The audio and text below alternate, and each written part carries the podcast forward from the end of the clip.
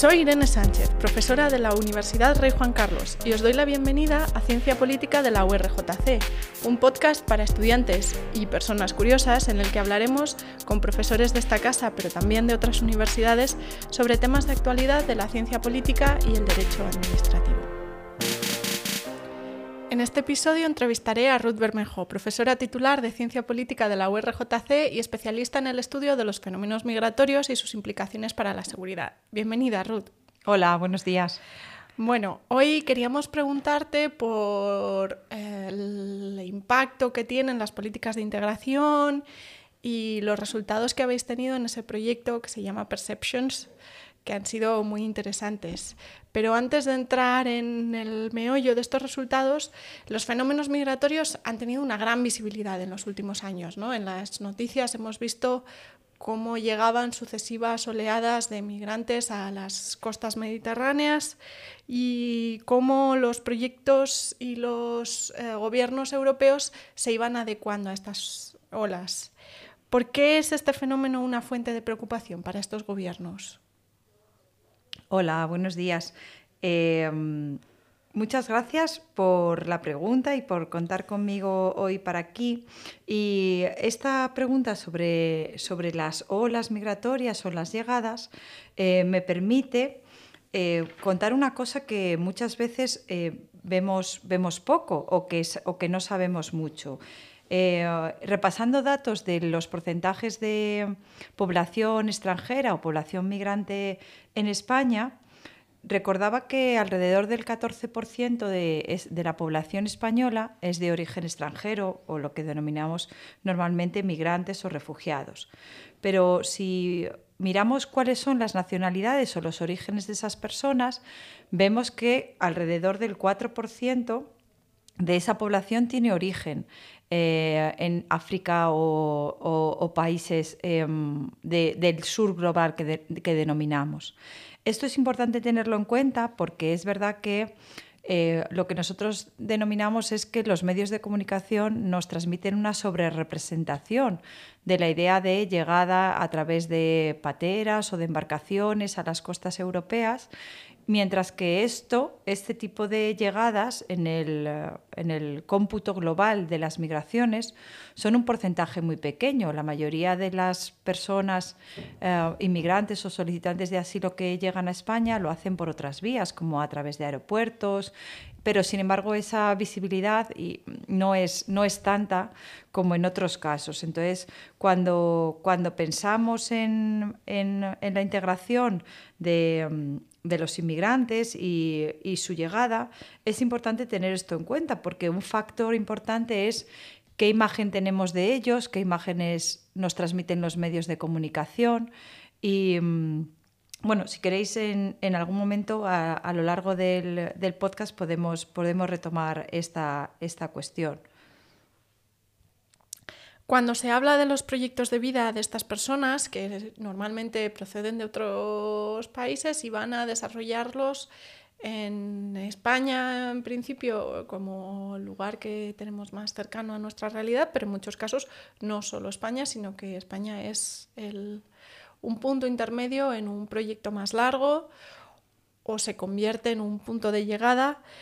Em, se habla de la necesidad de integrar a estas personas, pero ¿qué significa integrarles? ¿Qué implica la idea de integración?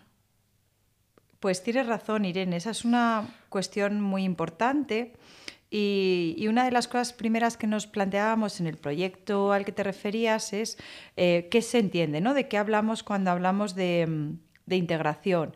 Y eh, hay una forma de pensarlo que es, bueno, pues la integración es un proceso natural, ¿no? Tú llegas de un a un país nuevo y con una idea de vivir en él más o menos de manera permanente. Y, y, suponemos que puede ser un proceso más o menos natural, ¿no? en el que poco a poco vas conociendo y adaptándote a las, a las mm, prácticas culturales, laborales y a lo que, y a lo que en, en él ocurre. ¿no? Pero es verdad que, mm, que a medida que hemos ido estudiando este, esta cuestión de la integración o de los procesos de integración, nos hemos ido dando cuenta de que son procesos muy complejos, con muchos factores que influyen en ese paso que nosotros podíamos pensar en un momento natural eh, y, se plantea la necesidad de poner en marcha tanto acciones positivas como de remover barreras que, eh, pueden encontrar en ese camino. ¿no? ¿Cómo, ¿Cómo disminuimos la complejidad o cómo eh, nosotros sabes que decimos operacionalizamos ¿no? un, concepto complejo como puede ser el de integración? Pues unas veces hablamos de dimensiones de integración y estudiamos todo aquello que tiene que ver con el ámbito de integración económica o el ámbito legal o el ámbito social. Y otras veces también hablamos de, sectores ¿no? de integración. Cuando hablamos de sectores, a veces hablamos de pues, una parte que tiene que ver con el bienestar material, otra parte que tiene que ver con el ejercicio de derechos y otra parte que tiene que ver con las conexiones sociales, ¿no? para y lograr una plena integración se supone que en todos esos ámbitos debemos tener bueno, pues una cierta... Eh, no, no, decimos integración, pero decimos como un, cierto bienestar, un cierto acomodo en el que la, persona se, siente cómoda en ese nuevo lugar en el que, en el que ha ido a vivir. O sea que estaríamos hablando de que estas personas que llegan Em, son capaces de encontrar un trabajo y tener un proyecto de vida que económicamente les sitúe, que puedan ejercer derechos ya no de voto, porque en muchos casos estos son muy limitados, pero que tengan que ver con la relación con las administraciones públicas u otros derechos civiles, y que tengan una red social a su alrededor que les permita conectar con otras personas y satisfacer las necesidades que tienen las personas como animalitos sociales, ¿no? Este sería la traducción más o menos. Exacto, sí, sí, perfecto. Y ahí nos planteamos cuando hablamos de remover barreras o de intentar que tengan menos barreras a la integración, estamos pensando en que bueno, hay dos tipos de acciones que pueden favorecer esa integración en todos esos ámbitos que, mencionábamos. Y una parte tiene que ver con acciones positivas que se pueden poner en marcha desde, mm, desde los estados a los que, en los que estas personas se integran y otra parte tiene que ver con quitar o, o, intentar disminuir barreras existentes que muchas veces no son creadas a propósito, sino que simplemente por el choque cultural eh, existen ¿no? y, y, se encuentran eh, estas personas. ¿Y cuáles serían estas o cuáles serían las principales barreras que se encuentran estas personas cuando llegan? Pues las podemos analizar y las solemos analizar de diferentes maneras. Aquí sí que me gustaría diferenciar, em, porque nosotros en el proyecto trabajábamos con migrantes y solicitantes de asilo, pero sí que es verdad que cuando empezamos a hablar de las principales barreras que se encuentran, hay algunas que son diferentes para los solicitantes de asilo y que tienen que ver con los procedimientos de solicitud y de reconocimiento de la condición de refugiado. Y, hay otros que, no existen en el caso de los migrantes porque no pasan por esos procedimientos. Entonces esto es importante tenerlo en cuenta porque a veces... Eh, y, hay mucha literatura que nos habla de cuestiones relacionadas con esos procedimientos en los que tienen que pasar esos solicitantes de asilo y, que tienen que ver pues, con, por ejemplo, los, eh, la tipificación de aquellos supuestos en los que una persona eh, tiene derecho al asilo, pues a veces nosotros lo vemos de una manera, pues hablar de, de cuestiones raciales, para alguien que lo ve desde España en nuestro caso puede ser muy fácil, pero la persona que está acostumbrada a un contexto racial concreto no sabe hablar objetivamente de, cuestiones relacionadas con su raza, ¿no? que es algo innato para, para esa persona. ¿no? Entonces, cuando se estudian los procedimientos de asilo, se ven que hay muchas cuestiones eh, en esos procedimientos que tienen que ver bueno, pues con con, lo que nosotros percibimos, pero que es muy difícil ver. ¿no? Y hace poco leía, por ejemplo, una cuestión sobre las consecuencias que tienen los traumas que pueden haber pasado los refugiados en eh, sus, eh, sus, cómo cuentan lo que les ha pasado. ¿no? Entonces, eh, muchos médicos nos hablan que las eh, situaciones traumáticas por las que han pasado hacen que las quieran olvidar, que se olviden de fechas, de detalles, y sin embargo eso es muy importante a la hora de que tu solicitud sea eh, fundada, porque necesitas dar, nosotros percibimos que más fundada es cuanto más detalles das sobre lo que te ha pasado, mejor lo cuentas cronológicamente y, muchas veces eso es incompatible con la propia eh, circunstancia del solicitante. ¿no? Entonces, esas son las cuestiones que, bueno, pues que es importante tener en cuenta, especialmente en el, en el caso de los refugiados. Y perdóname que me he ido un poco de la pregunta, pero nosotros cuando hablamos de barreras, hablamos de barreras, las podemos, por ejemplo, situar las barreras a nivel sistémico, que serían este tipo de barreras, ¿no? que tienen que ver con aspectos legales, con plazos de solicitudes, con eh, requisitos em, generales que para una persona que no es inmigrante, como tener una cuenta bancaria es algo natural, muchos de nuestros hijos las tienen desde casi cuando nacen, ¿no? Pero para alguien que viene de otro contexto en el que igual ha habido problemas eh, bancarios o ha habido pues corralitos u otro tipo, pues no confían en el sistema bancario, ¿no? Son cuestiones que, que es importante tener en cuenta y que podemos situar a nivel sistémico. Pero luego lo que, como, como como comentaba, también hay otras que no son a nivel sistémico, sino que son más bien a nivel contextual, ¿no? que tienen que ver con prácticas culturales, ¿no? que para un inmigrante le pueden parecer sin sentido y, que no ven la necesidad de hacerlas y sin embargo para un grupo social em, es, considerado algo como mal educado, es decir, son muchas también cuestiones em, de contexto que son difíciles eh, de incorporar culturalmente en un primer momento, ¿no? Y que podemos hacernos a ellas pasando el tiempo, pero que pueden ser barreras a esa integración social y laboral de, los inmigrantes muchas veces. Y luego también estarían las barreras que estudiamos a nivel individual, cuando pensamos en la divergencia entre las expectativas que tenían las personas y lo que encuentran y, cómo eso les, les afecta, ¿no? En, también las habilidades individuales que tenemos, pues tanto de nacimiento como que, hemos aprendido, ¿no? o, las prácticas, lo que decíamos, ¿no? La, diferencia entre mis prácticas culturales de origen y cómo lo, pongo en marcha en, la, en la realidad. Podemos luego mencionar ejemplos, sí. O sea que dirías que hay tres grandes grupos de barreras. Uno que tiene que ver con las circunstancias de la persona que migra, que pueden, ser, pueden estar vinculados con sus conocimientos, con sus herramientas, con lo que han ido aprendiendo a lo largo de su vida, pero también con los traumas que han motivado la salida del país de origen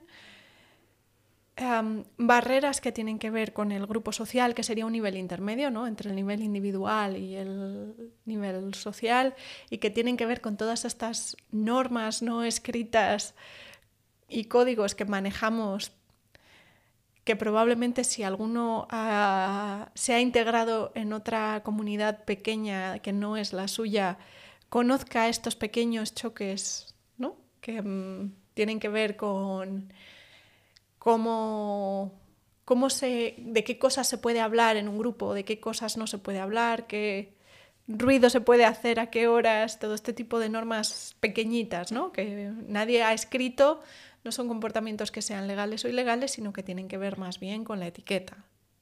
Y por último, las barreras institucionales que se refieren a los sistemas de gobernanza, cuáles son las normas que rigen la naturalización, cuáles son las normas que rigen la protección a, los migrantes, etc. Estos serían los tres grandes grupos de los que hemos ido hablando. ¿Cómo operan estos grupos? ¿Se relacionan entre sí? ¿Estos tres grupos de barreras se relacionan entre sí o funcionan de manera independiente? Yo te diría que, se retroalimentan entre todas ellas. Es decir, em, y, sobre todo los fallos en algún o los problemas en alguno de los niveles tienen consecuencias en, todos los demás, ¿no? Es decir, si, yo no tengo mucha, mucha empatía social, pues me va a ser difícil em, conseguir un trabajo o si en mi si mi idioma es mucho más cortante simplemente y, eh, mi aprendizaje del idioma em, del, lugar al que voy es, es muy poco o es pequeño en el momento, pues puedo parecer eh, rudo en un trabajo, no puedo desarrollar determinado tipo de trabajos de cara al público. Eh, eso incide en mi digamos, mi, trayectoria laboral, mi capacidad y mis posibilidades para renovar los permisos, es decir, todas ellas están vinculadas y ligadas entre sí y muchas veces tienen consecuencias en todos los ámbitos. Eh, una barrera institucional tiene em, consecuencia en el ámbito personal y al contrario, ¿no? como, como estaba diciendo en el ejemplo. Y si me permites una cosa que nos hemos dado cuenta en el último trabajo es la importancia de hablar con, lo que nosotros denominamos como eh, practitioners o gente que está en contacto con estas personas en, primera línea, ¿no? a diario y los que desde, les reciben desde el principio, asociaciones que ayudan o incluso pues, abogados del turno de oficio, eh, em, toda, toda la gente con la que estas personas pasan a lo largo de la vida, porque su su visión nos permite conocer esos choques culturales que yo probablemente no veo porque no sé leer la cultura de una persona que viene de Senegal, por ejemplo, o la cultura de una persona que viene de Honduras. Y, uh, y, sin embargo ellos, a lo largo de los años, con ambas culturas, saben identificar cuáles son esos choques culturales o esos problemas en los que hay un desencaje entre lo que alguien espera que ocurra, lo que ocurre y cómo interpretamos esa comunicación o, ese, o, eso que ha ocurrido. ¿no? Y, y, eso simplemente que muchas veces o hemos estudiado o hemos tratado de estudiar estas barreras a través de cuáles son las barreras que, que, los migrantes o los solicitantes de asilo encuentran y nos hemos dado cuenta de la importancia de conocer a esa gente que está con ellos en asociaciones o en, el caso de refugiados, por ejemplo, pues a lo largo del, programa de recepción, en, en, los contextos en los que se puede leer e interpretar mejor cuáles son los choques culturales a los que, a los que se enfrentan. Bueno, quizás esta sea la pregunta menos em, divertida para las personas que nos escuchen, que no tengan un contexto académico, pero ¿cómo habéis estudiado en Perceptions estas barreras? Porque lo habéis hecho de forma ligeramente diferente. Ahora hablabas de que habéis hablado con con aquellas personas que actúan como mediadores culturales, digamos, en estos momentos, que no necesariamente son mediadores culturales, sino que también pueden ser otros profesionales. ¿Solo habéis hablado con practitioners o también con, con migrantes? ¿O qué habéis hecho? Vale, como, como te decía, una parte nosotros nos enfocábamos al principio en hablar con los migrantes, con los refugiados, ¿no? Para saber qué barreras se encontraban ellos pero nos dimos cuenta de la importancia de esos profesionales ¿no? que estamos mencionando, porque nos sirven para identificar eh, cuestiones o barreras que eh, el migrante o el solicitante de asilo no sabe identificar. Muchas veces saben que, mm, tienen un problema, por ejemplo, porque su título no se reconoce, sus estudios que tenían en su país de origen no se reconocen, pero no saben muy bien, pues, eh, por qué es eso, ¿no? O cuál es el choque en este caso, ¿no? Y, los profesionales nos han ayudado mucho en ese sentido, como, como, decía.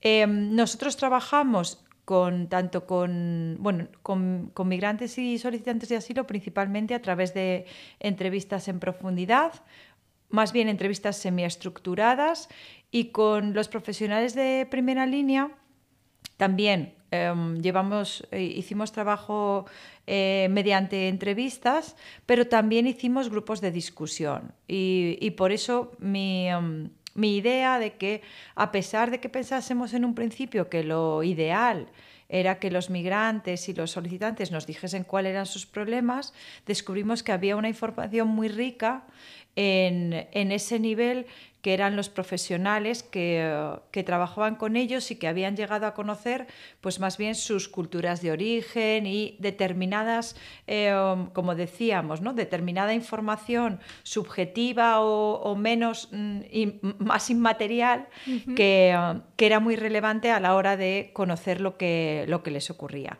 Pero básicamente resumiendo, sí, con, con los eh, migrantes y solicitantes de asilo hicimos entrevistas semiestructuradas y con los profesionales entrevistas y también participaron en grupos de discusión en los que había profesionales de otras, de otras áreas, por decirlo. ¿no? Como decías tú, pues eh, abogados, podía haber eh, miembros de la administración o personas que trabajaban en asociaciones dedicadas a la integración e incluso es muy interesante, como te decía, todo lo que tiene que ver con la atención sanitaria, ¿no? que, que tiene qué traumas, cómo se eh, tiene eso que ver en, cómo se comportan, en lo que esperan, en el contacto con diferentes autoridades, ¿no? el contacto, su experiencia con fuerzas y cuerpos de seguridad puede ser determinante a la hora de cómo se comporten aquí y, y muchas veces pues huir de la policía eh, tiene una um, o ver a un policía y darse la vuelta, para nosotros que confiamos y sabemos que la policía básicamente está para ayudarte o para solucionarte problemas,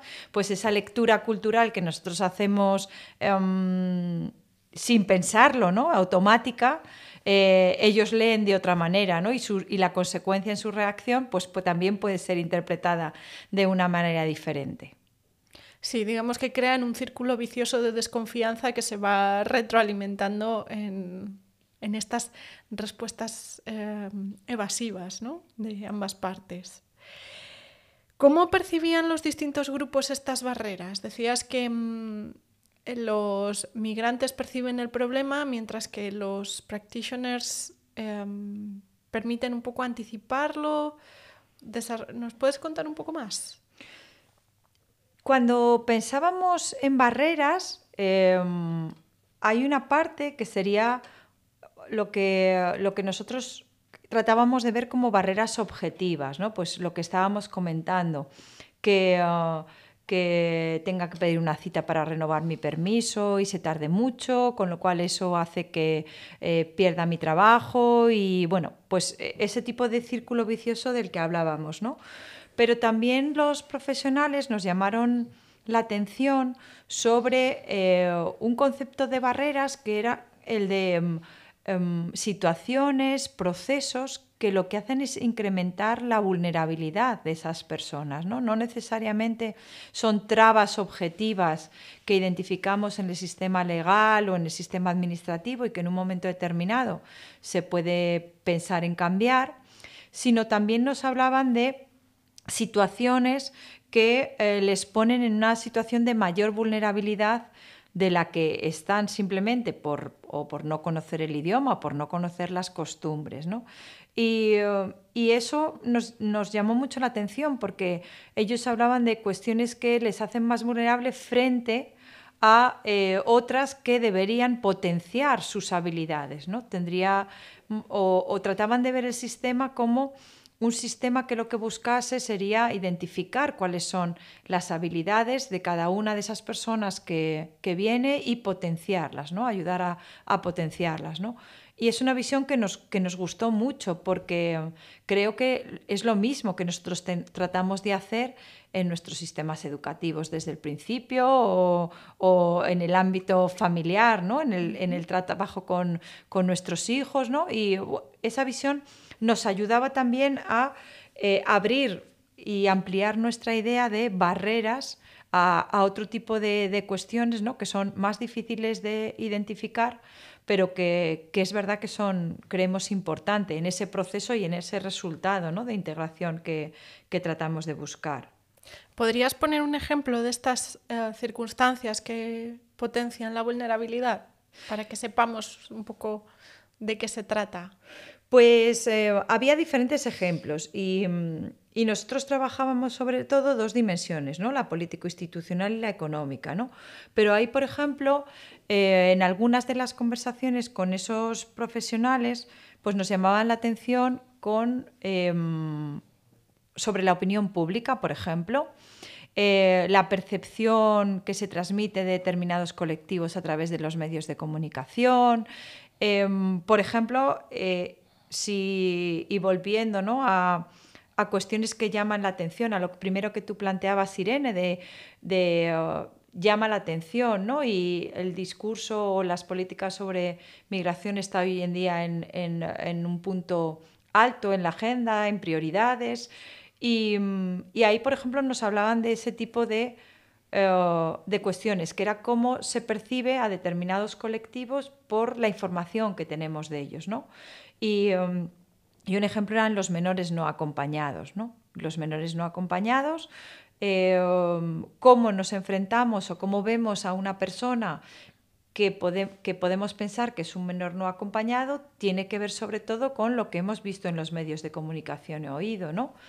Um, y, si esos medios de comunicación nos transmiten siempre, nos hablan de problemas en relación a menores no acompañados, nos hablan de, jóvenes que vagondean por las calles o que son pues, de un determinado, eh, una determinada edad. Cuando nosotros vamos paseando por una ciudad y vemos a una persona de esas características, pues estamos pensando en un menor no acompañado. Y si encima la visión que tenemos es o que se nos ha transmitido es que crean problemas, que hay que tener cuidado, tal, pues nuestra visión cuando paseamos por una calle será pues incluso apartarnos o sospechar cuando nos cruzamos con una persona de esas características. ¿no? Este es el tipo de eh, barreras que que a veces llamamos, eh, pues, por ejemplo, discriminación o racismo o xenofobia, y que no son realmente una actitud que nosotros hayamos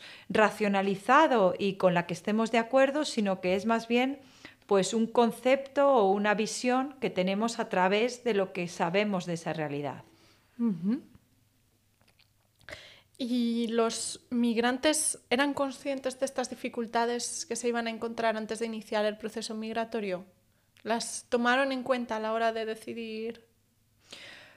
Pues, eh, a ver, yo sí que me llevé una sorpresa con los resultados de este proyecto, porque, como estamos diciendo, yo pensaba desde, desde mi mentalidad, ¿no? Y y pensaba que si voy a un sitio eh, a vivir tres meses, pues normalmente habré buscado casa, me habré informado de cuáles son los procedimientos pues para llegar allí, para, es decir, bueno, pues trabajamos ¿no? con cierta información sobre lo que vamos a hacer, cierta planificación.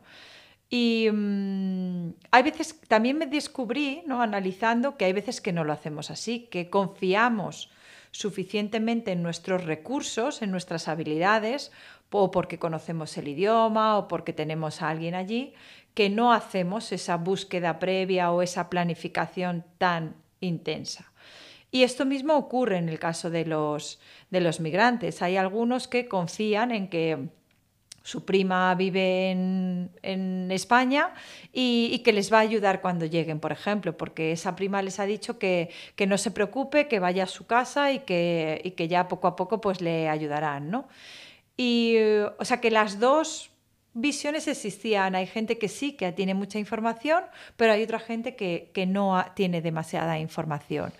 Y luego también había otra diferencia con, con los refugiados, ¿no? que muchas veces sí que llevan pensando tiempo que bueno, pues que esa situación es insostenible, pues por lo que denominábamos, ¿no? por sus circunstancias de persecución, de acoso en, el país en el que están, pero muchas veces la decisión de salir y dejarlo todo es muy repentina, pues porque ven una ventana de oportunidad, simplemente pues porque um, si pensamos en el caso de de, mm, pues, eh, de violaciones en el, en el, seno de la familia, pues de repente se ve una oportunidad de que, al, que tienes tres horas libres y decides eh, dejarlo todo. ¿no? Entonces, ahí también muchas veces hay una falta de planificación que de nuevo influye todo lo que les va a ocurrir en el futuro, porque como decíamos antes, pues cuando tú tienes que probar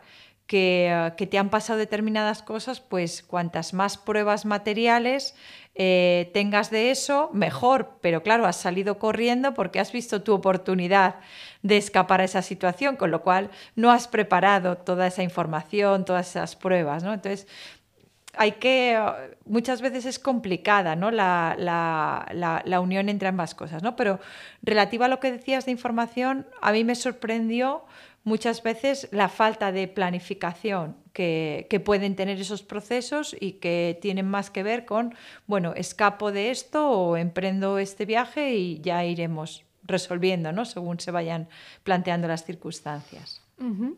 Para terminar, quería preguntarte por cuáles son las principales propuestas de acción que habéis identificado en el ámbito de la eliminación de barreras para terminar con un punto un poco más optimista. Sí, es verdad que, que ese era nuestro objetivo final, ¿no? Encontrar esas, em, esas, o esas propuestas ¿no? que, que incluso fueran fáciles de implementar ¿no? y, contribuyesen a mejorar la situación y mejorar eh, esos procesos de integración y a, y a, quitar esas barreras a las que se enfrentan. ¿no? Pero como hemos estado hablando, es un fenómeno muy complejo ¿no? Y, no es fácil dar soluciones ni, ni propuestas ¿no? de, políticas. Pues porque lo que estamos diciendo de los procedimientos de, de reconocimiento y de solicitud del asilo, por ejemplo, para nosotros es vital en términos de seguridad jurídica que haya cierta homogeneidad. ¿no? Entonces, pues eso va en contra de adaptarlo al solicitante. ¿no? Entonces, muchas veces es, es difícil encontrar esa fórmula que, que, permita solucionar algunas de estas o, quitar, remover algunas de estas barreras. Pero tienes razón que, que tenemos que acabar con, con, con, una visión positiva, ¿no? Creo que, que, que, sí que hay muchas cosas que precisamente este, esta riqueza en el análisis de lo que ocurre nos permite identificar muchos aspectos, muchas medidas que se pueden tomar y, y, que pueden mejorar ¿no?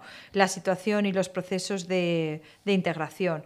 Y si me permites, voy. Nosotros identificamos diferentes en el ámbito de esos procedimientos de asilo, como estábamos diciendo, en el ámbito pues también de la trata, en el ámbito laboral también encontrábamos muchas cuestiones como con la relacionadas con la renovación de permisos o en el ámbito de los programas de recepción y de acogida, pues también hay muchos aspectos, pero si me permites un, un, ejemplo o, un, o, una idea, tendría que ver con el reconocimiento de, de, cualificaciones, ¿no? de cuáles son tus estudios o tu cualificación práctica en, en tu país de origen. ¿no?